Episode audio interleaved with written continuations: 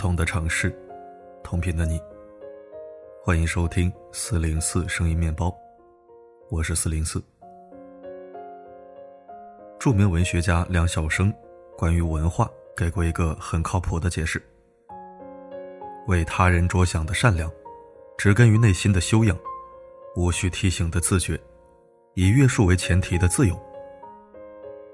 而文化的另一面，其实也是教养的体现。一个人一生最大的成就，就是有本事做到上面那四句话。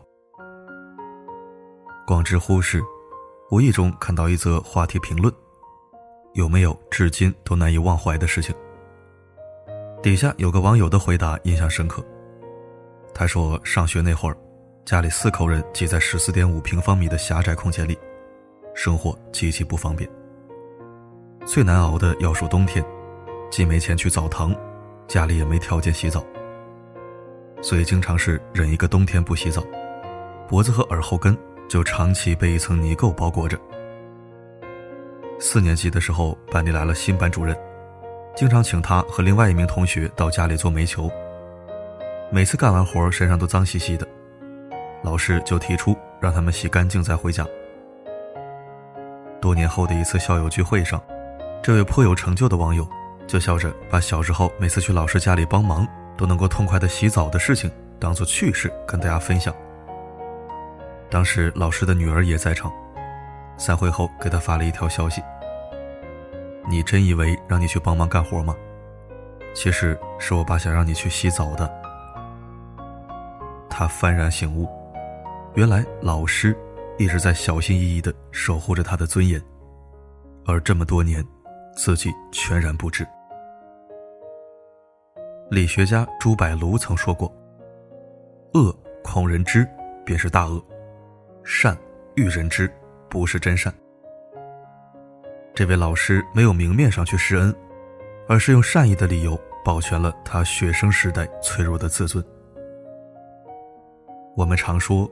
聪明是一种天赋，而善良是一种选择。天赋是与生俱来的，无需过多的关怀；但善良不同，它是人性中所蕴含的最柔软，也是最有力量的情怀。如果说世上真的有天使，那一定是每个人一点点善意的累积。每伸出一把手，天使的数值都会增加一分。一场大雨过后，轿车行驶到有积水的地方都会缓缓驶过，或者让路人先行。尽管地铁里有很多空位，民工师傅怕弄脏座椅，索性坐在了自己的安全帽上。天气越来越冷，甜品店店主给所有来取单的外卖员都送去了一杯热奶茶。善良不分贫富贵贱。它是一种生命的本能，也许是温和的态度、关切的目光，也许是委婉的话语、含笑的眼眸。不论它以何种形式出现，暖的都不只是一颗心。人生无论什么时候，都要记得给自己保留一份最基本的善意。别害怕你的善良会扑了空。一个温柔对待世界的人，也终将被世界温柔以待。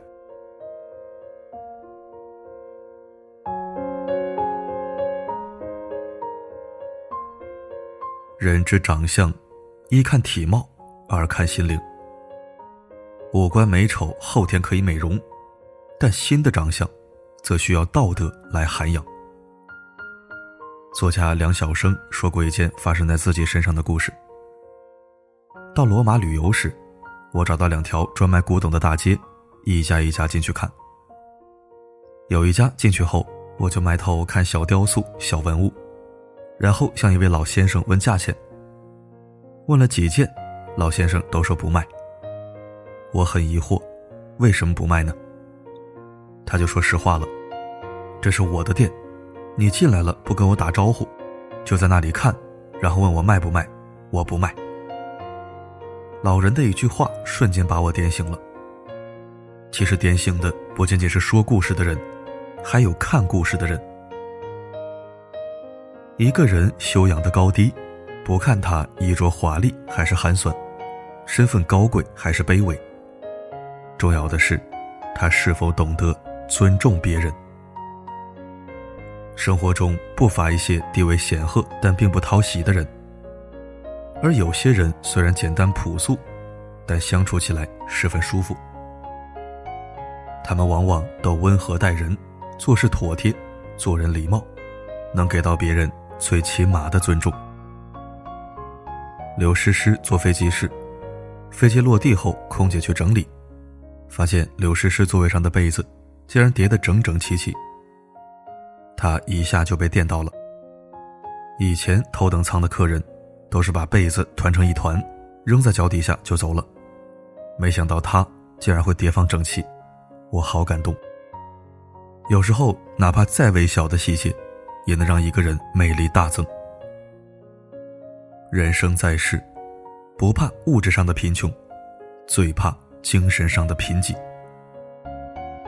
真正有修养的人。从来不会认为自己高高在上，把优越感写在脸上，挂在嘴边。因为穷养富养，都不如教养。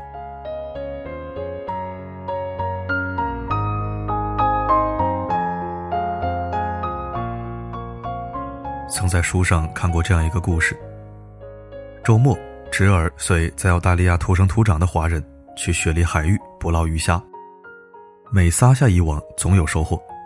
可是每次网拉上来后，那华人总要挑拣一番，将其中的大部分虾蟹扔回大海。侄儿不解，好不容易打上来，为啥扔回去啊？华人平静答道：“每个出海捕捞鱼虾的公民都知道，只有符合国家规定尺寸的鱼虾才可以捕捞。”侄儿说：“这远在公海，谁也管不着你啊。”华人淡淡一笑。不是什么都要别人来提醒、督促的。的确，自觉是无需提醒的，是在任何时候都会恪守的行为准则。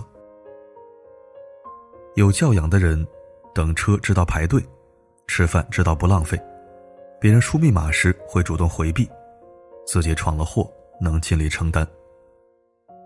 一个人只有将心比心、设身处地的思虑。才会时刻注意自己的言行举止。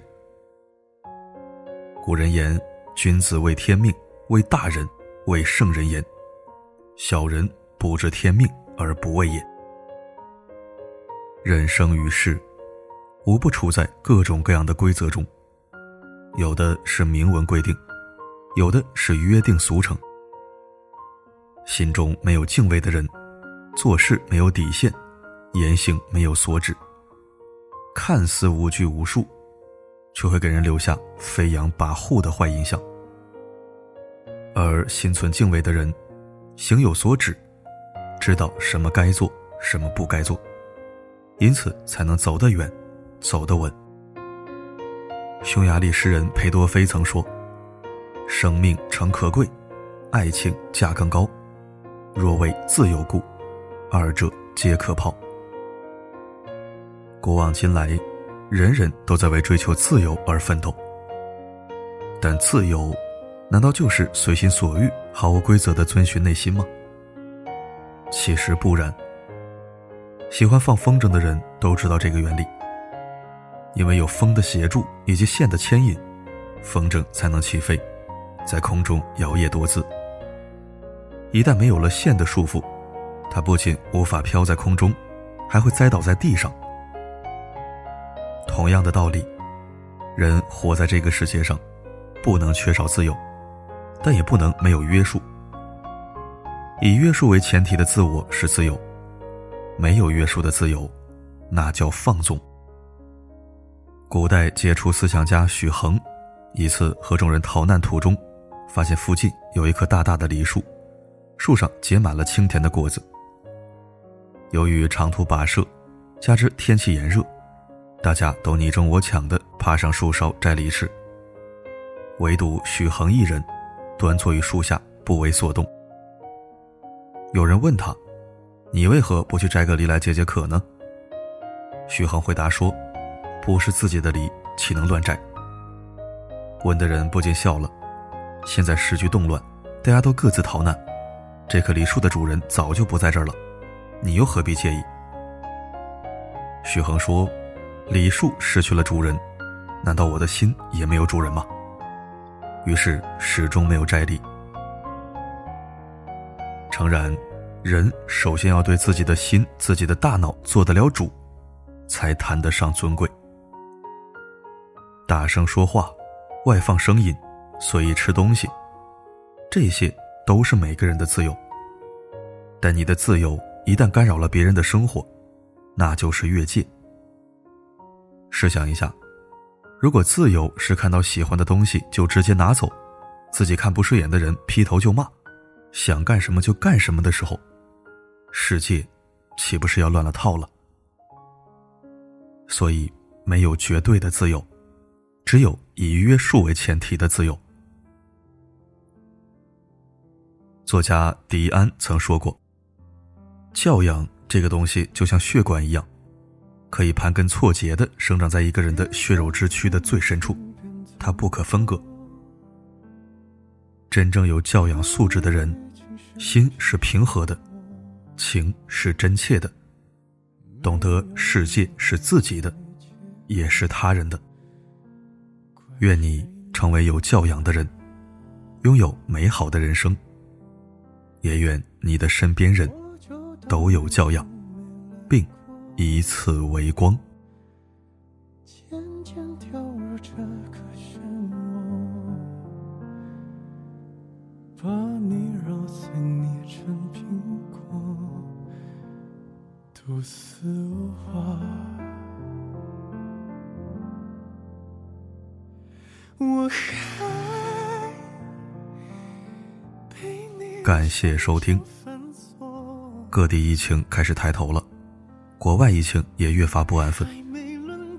已是深冬，寒风刺骨，还是希望大家在不得已的情况下做好防护，在能掌控的情况下，尽量缩小生活范围。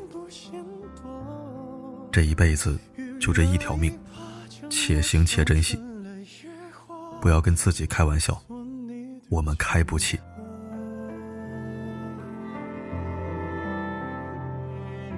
愿万家灯火温暖常在，愿重要的你平安顺遂。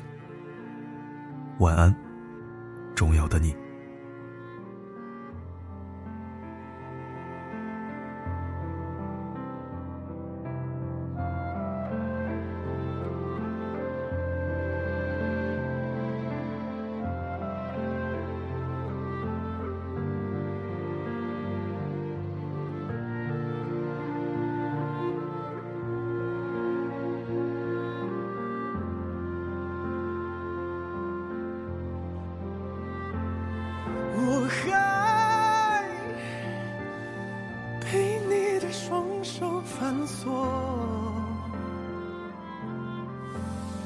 可还没轮到我，你寄托了下一个，不断去拉扯，多痛不嫌多。余热一把将我烧成了野火，做你的剑客。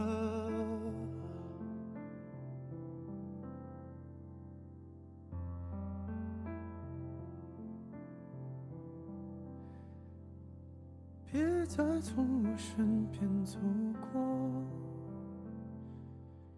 这里已经是片沙